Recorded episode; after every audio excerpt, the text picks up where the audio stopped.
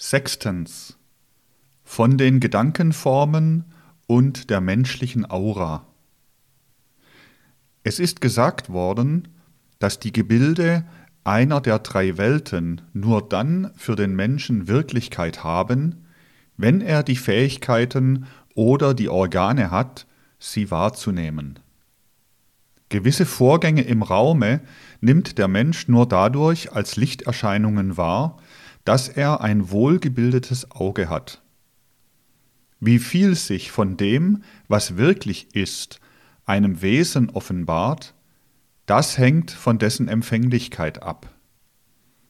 Niemals darf somit der Mensch sagen, nur das sei wirklich, was er wahrnehmen kann. Es kann vieles wirklich sein, für dessen Wahrnehmung ihm die Organe fehlen. Nun sind die Seelenwelt und das Geisterland ebenso wirklich, ja in einem viel höheren Sinne wirklich als die sinnliche Welt.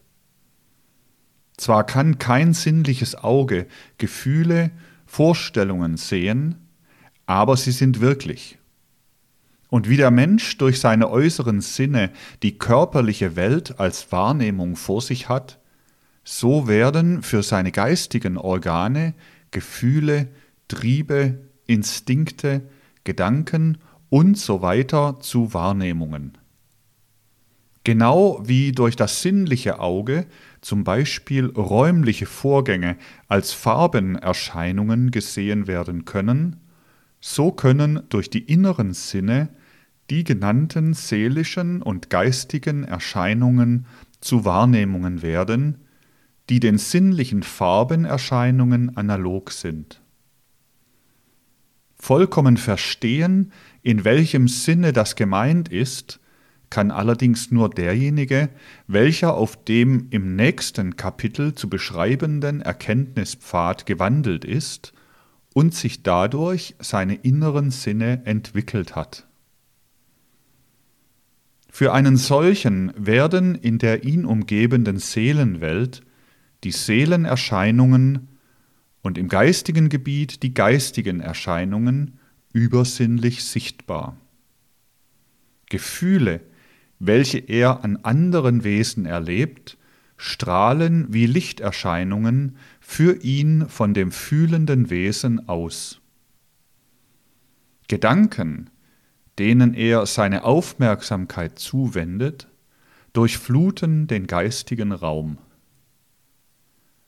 Für ihn ist ein Gedanke eines Menschen, der sich auf einen anderen Menschen bezieht, nicht etwas Unwahrnehmbares, sondern ein wahrnehmbarer Vorgang. Der Inhalt eines Gedankens lebt als solcher nur in der Seele des Denkenden. Aber dieser Inhalt erregt Wirkungen in der Geistwelt. Diese sind für das Geistesauge der wahrnehmbare Vorgang. Als tatsächliche Wirklichkeit strömt der Gedanke von einer menschlichen Wesenheit aus und flutet der anderen zu. Und die Art, wie dieser Gedanke auf den anderen wirkt, wird erlebt als ein wahrnehmbarer Vorgang in der geistigen Welt. So ist für den, dessen geistige Sinne erschlossen sind, der physisch wahrnehmbare Mensch nur ein Teil des ganzen Menschen.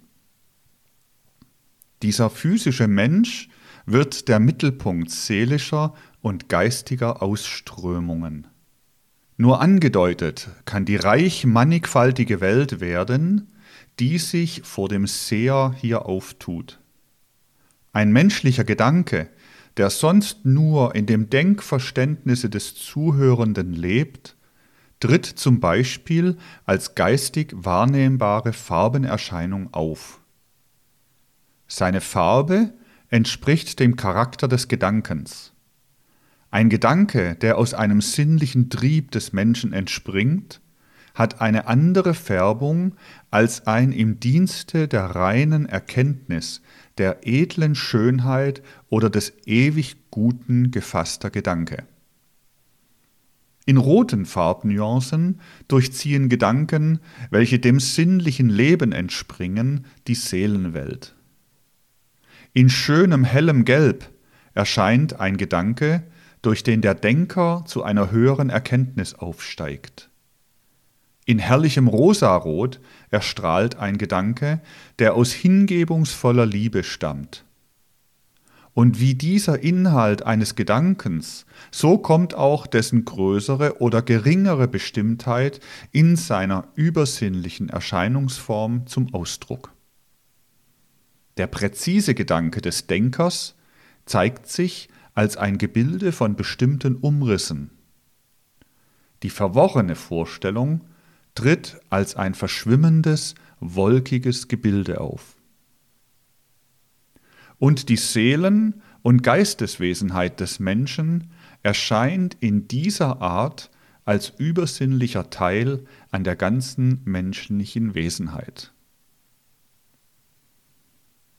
Die dem geistigen Auge wahrnehmbaren Farbenwirkungen, die um den in seiner Betätigung wahrgenommenen physischen Menschen herumstrahlen und ihn wie eine Wolke etwa in Eiform einhüllen, sind eine menschliche Aura.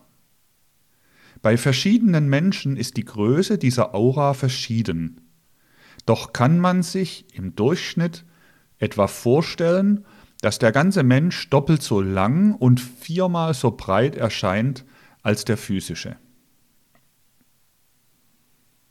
In der Aura fluten nun die verschiedensten Farbtöne. Und dieses Fluten ist ein getreues Bild des inneren menschlichen Lebens.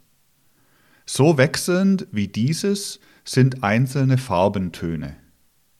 Doch drücken sich gewisse bleibende Eigenschaften, Talente, Gewohnheiten, Charaktereigenschaften auch in bleibenden Grundfarbtönen aus.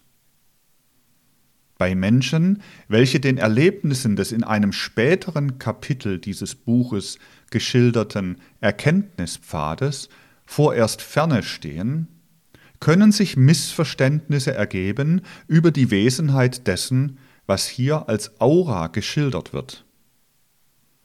Man kann zu der Vorstellung kommen, als ob dasjenige, was hier als Farben geschildert wird, vor der Seele so stände, wie eine physische Farbe vor dem Auge steht. Eine solche seelische Farbe wäre aber nichts als eine Halluzination.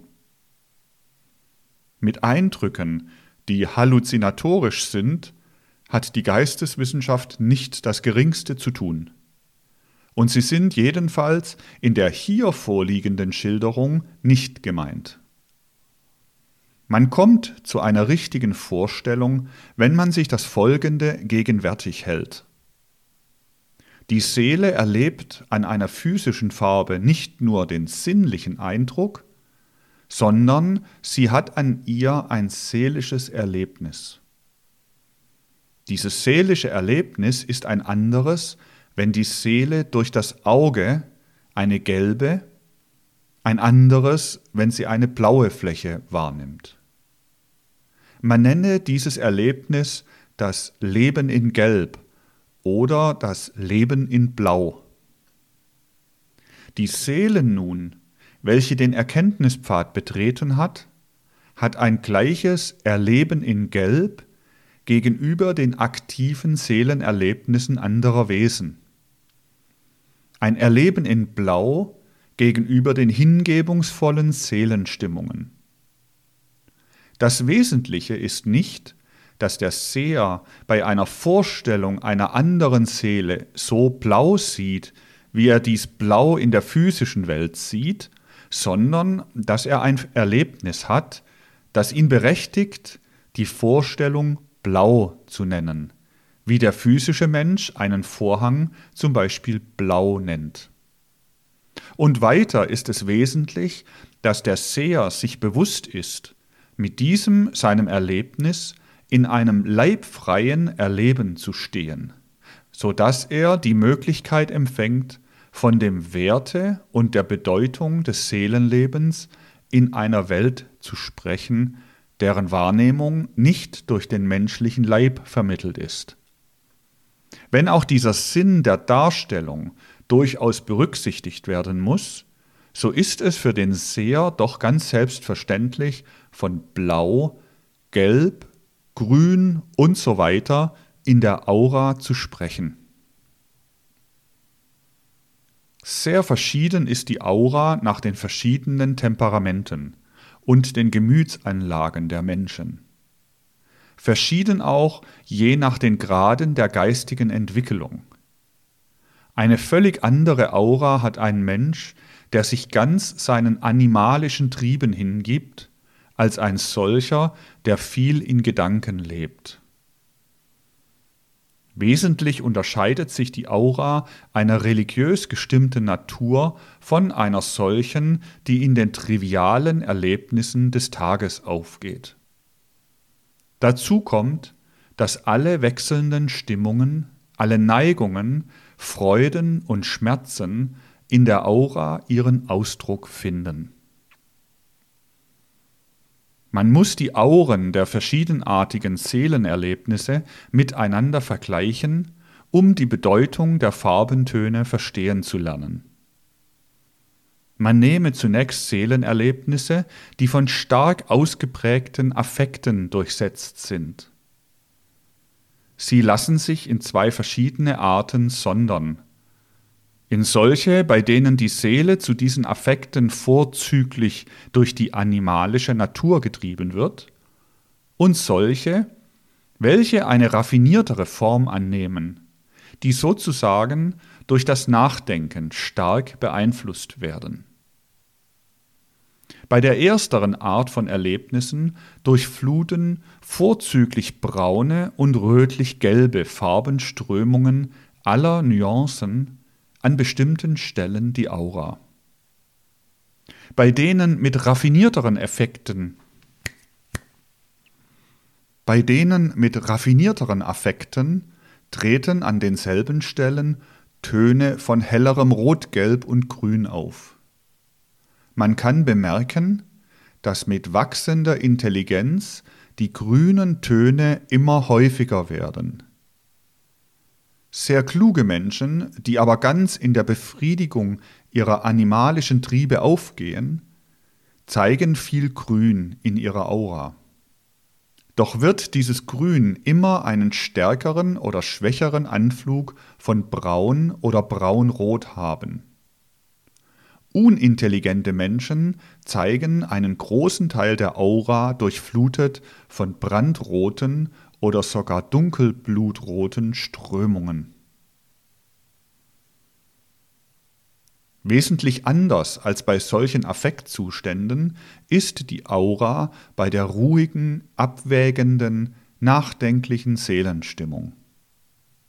Die bräunlichen und rötlichen Töne treten zurück und verschiedene Nuancen des Grün treten hervor. Bei angestrengtem Denken zeigt die Aura einen wohltuenden grünen Grundton. So sehen vorzüglich jene Naturen aus, von denen man sagen kann, sie wissen sich in jede Lage des Lebens zu finden.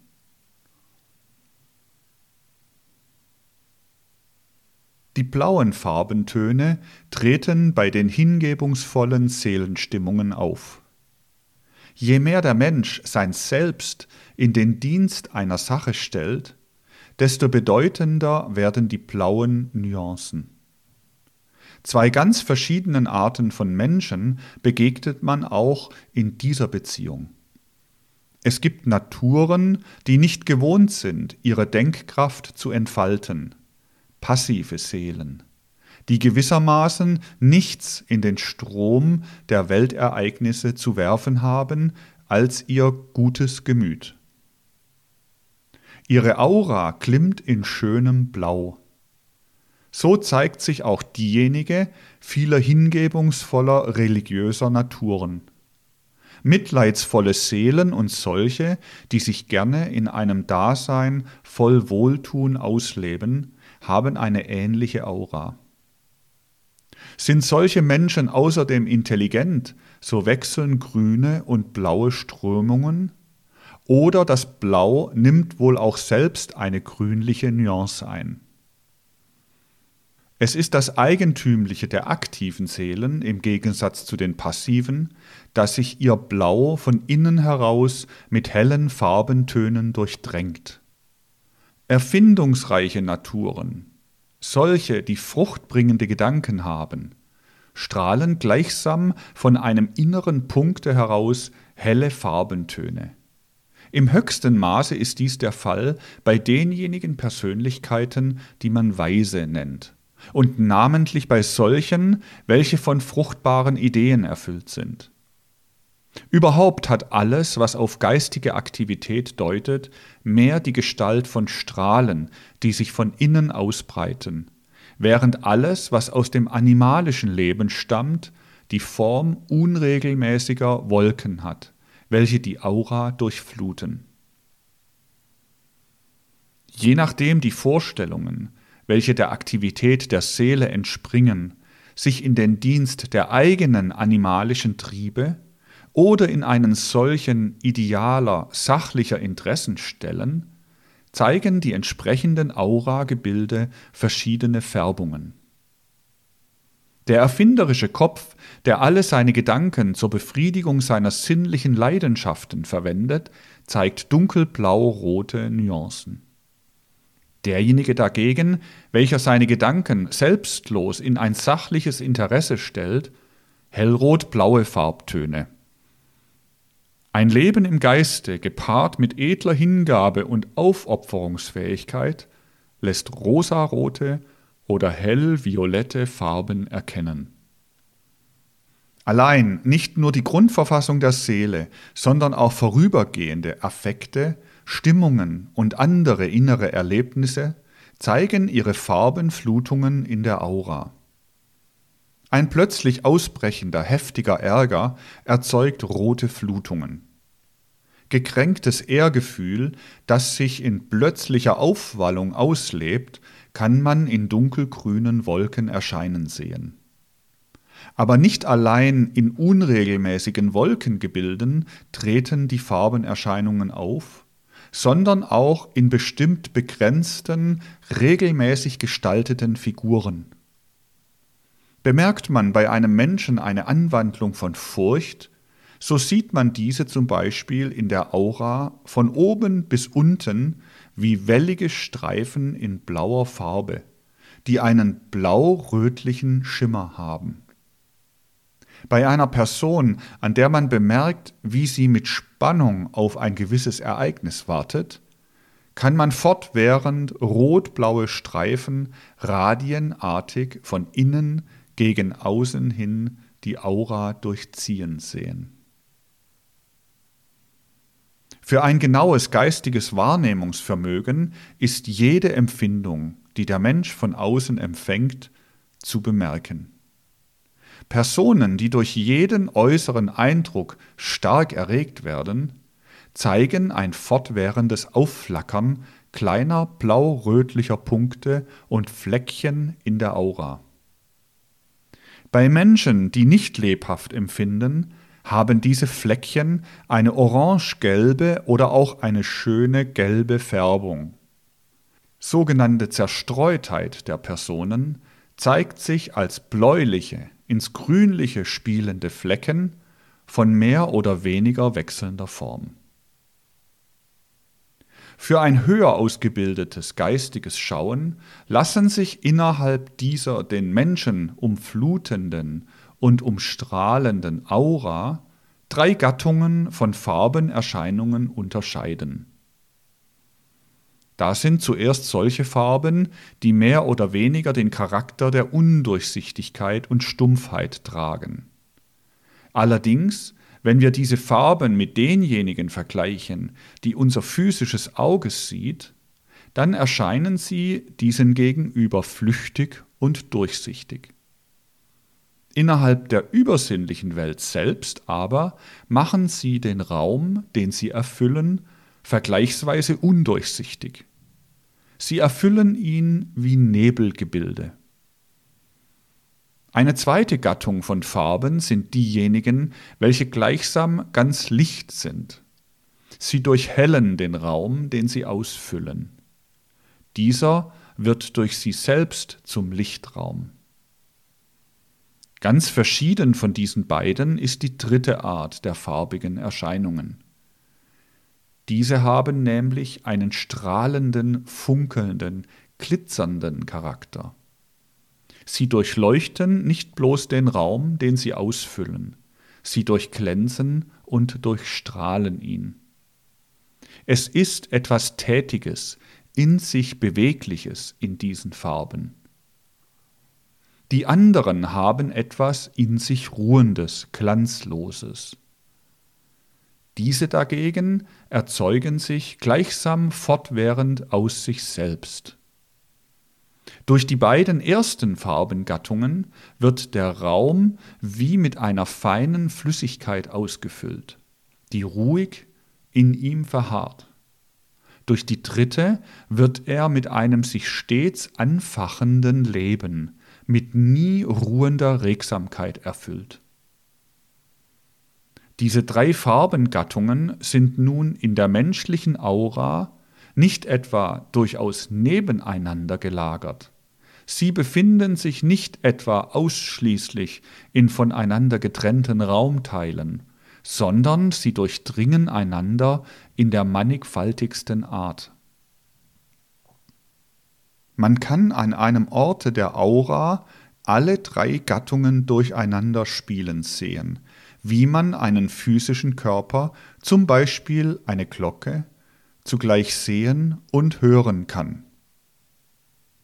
Dadurch wird die Aura zu einer außerordentlich komplizierten Erscheinung, denn man hat es sozusagen mit drei ineinander befindlichen, sich durchdringenden Auren zu tun. Aber man kann ins Klare kommen, wenn man seine Aufmerksamkeit abwechselnd auf eine dieser drei Auren richtet. Man tut dann in der übersinnlichen Welt etwas Ähnliches, wie wenn man in der sinnlichen zum Beispiel, um sich ganz dem Eindrucke eines Musikstücks hinzugeben, die Augen schließt. Der Seher hat gewissermaßen dreierlei Organe für die drei Farbengattungen.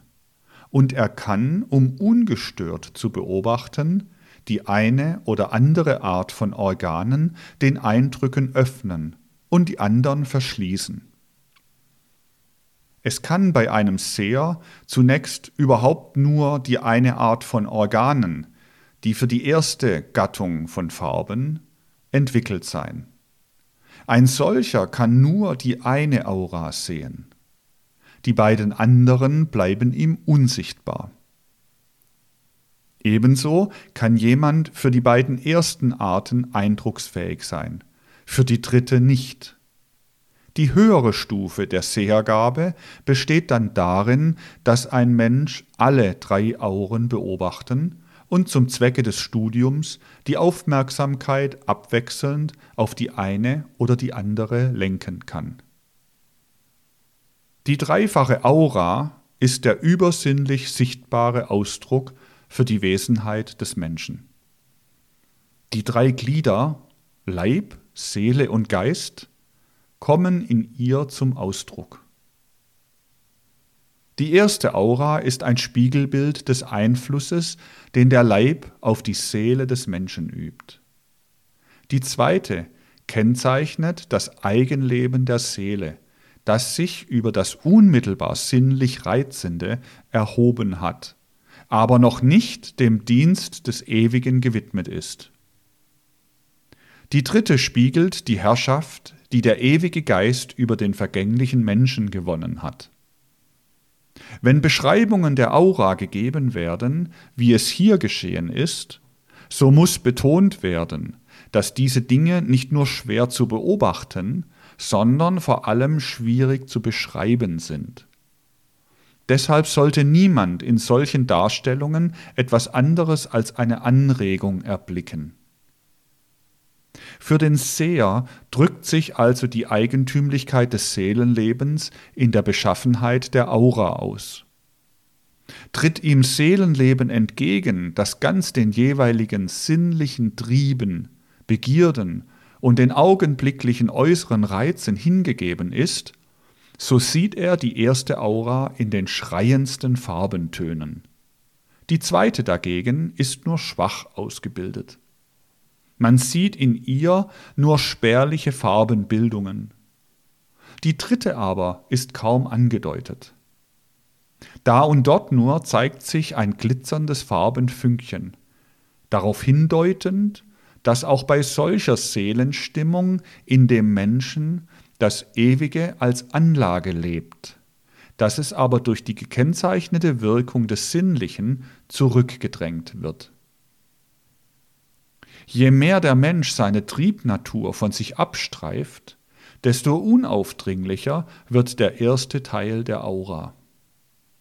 Der zweite Teil vergrößert sich dann immer mehr und mehr und erfüllt immer vollständiger mit seiner leuchtenden Kraft den Farbenkörper, innerhalb dessen der physische Mensch lebt. Und je mehr der Mensch sich als Diener des Ewigen erweist, zeigt sich die wundersame dritte Aura, jener Teil, der Zeugnis liefert, inwiefern der Mensch ein Bürger der geistigen Welt ist. Denn das göttliche Selbst strahlt durch diesen Teil der menschlichen Aura in die irdische Welt herein. Insofern die Menschen diese Aura zeigen, sind sie Flammen, durch welche die Gottheit diese Welt erleuchtet. Sie zeigen durch diesen Aurateil, inwieweit sie nicht sich, sondern dem ewig Wahren, dem Edlen, Schönen und Guten zu leben wissen. Inwiefern sie ihrem engen Selbst abgerungen haben, sich hinzuopfern auf dem Altar des großen Weltwirkens. So kommt in der Aura zum Ausdrucke, was der Mensch im Laufe seiner Verkörperung aus sich gemacht hat.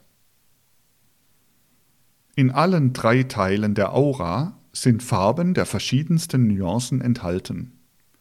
Es ändert sich aber der Charakter dieser Nuancen mit dem Entwicklungsgrade des Menschen. Man kann im ersten Teil der Aura das unentwickelte Triebleben in allen Nuancen sehen, vom Rot bis zum Blau. Es haben da diese Nuancen einen trüben, unklaren Charakter. Die aufdringlich roten Nuancen deuten auf die sinnlichen Begierden, auf die fleischlichen Lüste, auf die Sucht nach den Genüssen des Gaumens und des Magens. Grüne Nuancen scheinen sich vorzüglich bei denjenigen niederen Naturen hier zu finden, die zum Stumpfsinn, zur Gleichgültigkeit neigen, die gierig jedem Genusse sich hingeben aber doch die Anstrengungen scheuen, die sie zur Befriedigung bringen. Wo die Leidenschaften heftig nach irgendeinem Ziele verlangen, dem die erworbenen Fähigkeiten nicht gewachsen sind, treten bräunlich-grüne und gelblich-grüne Aurafarben auf. Gewisse moderne Lebensweisen züchten allerdings geradezu diese Art von Auren. Ein persönliches Selbstgefühl, das ganz in niederen Neigungen wurzelt, also die unterste Stufe des Egoismus darstellt, zeigt sich in unklar gelben bis braunen Tönen. Nun ist ja klar, dass das animalische Triebleben auch einen erfreulichen Charakter annehmen kann. Es gibt eine rein natürliche Aufopferungsfähigkeit, die sich schon im Tierreiche im hohen Grade findet. In der natürlichen Mutterliebe findet diese Ausbildung eines animalischen Triebes ihre schönste Vollendung. Diese selbstlosen Naturtriebe kommen in der ersten Aura in hellrötlichen bis rosaroten Farbennuancen zum Ausdruck. Feige Furchtsamkeit, Schreckhaftigkeit vor sinnenfälligen Reizen zeigt sich durch braun-blaue oder graublaue Farben in der Aura. Die zweite Aura zeigt wieder die verschiedensten Farbenstufen. Stark entwickeltes Selbstgefühl, Stolz und Ehrgeiz bringen sich in braunen oder orangefarbenen Gebilden zum Ausdruck. Auch die Neugierde gibt sich durch rot-gelbe Flecken kund. Helles Gelb spiegelt klares Denken und Intelligenz ab.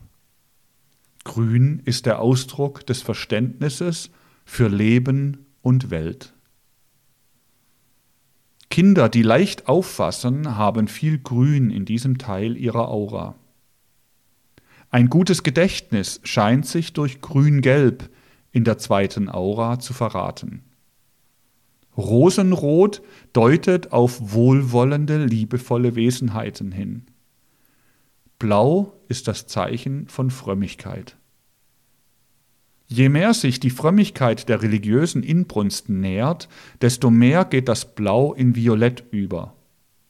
Idealismus und Lebensernst in höherer Auffassung sieht man als Indigoblau. Die Grundfarben der dritten Aura sind Gelb, Grün und Blau. Helles Gelb erscheint hier, wenn das Denken erfüllt ist von hohen, umfassenden Ideen, welche das Einzelne aus dem Ganzen der göttlichen Weltordnung heraus erfassen. Dieses Gelb hat dann, wenn das Denken intuitiv ist und ihm vollkommene Reinheit von sinnlichem Vorstellen zukommt, einen goldigen Glanz. Grün drückt aus die Liebe zu allen Wesen. Blau ist das Zeichen der selbstlosen Aufopferungsfähigkeit für alle Wesen. Steigert sich diese Aufopferungsfähigkeit bis zum starken Wollen, das werktätig in die Dienste der Welt sich stellt, so hält sich das Blau zum hellviolett auf sind trotz eines höher entwickelten Seelenwesens noch Stolz und Ehrsucht als letzte Reste des persönlichen Egoismus vorhanden, so treten neben den gelben Nuancen solche auf, welche nach dem Orange hinspielen. Bemerkt muss allerdings werden, dass in diesem Teil der Aura die Farben recht verschieden sind von den Nuancen, die der Mensch gewohnt ist, in der Sinnenwelt zu sehen. Eine Schönheit und Erhabenheit tritt dem Sehenden hier entgegen, mit denen sich nichts in der gewöhnlichen Welt vergleichen lässt. Diese Darstellung der Aura kann derjenige nicht richtig beurteilen, welcher nicht den Hauptwert darauf legt, dass mit dem Sehen der Aura eine Erweiterung und Bereicherung des in der physischen Welt wahrgenommenen gemeint ist. Eine Erweiterung, die dahin zielt, die Form des Seelenlebens zu erkennen, die außer der sinnlichen Welt geistige Wirklichkeit hat. Mit einem Deuten des Charakters oder der Gedanken eines Menschen aus einer halluzinatorisch wahrgenommenen Aura hat diese ganze Darstellung nichts zu tun. Sie will die Erkenntnis nach der geistigen Welt hin erweitern und will nichts zu tun haben mit der zweifelhaften Kunst, Menschenseelen aus ihren Auren zu deuten.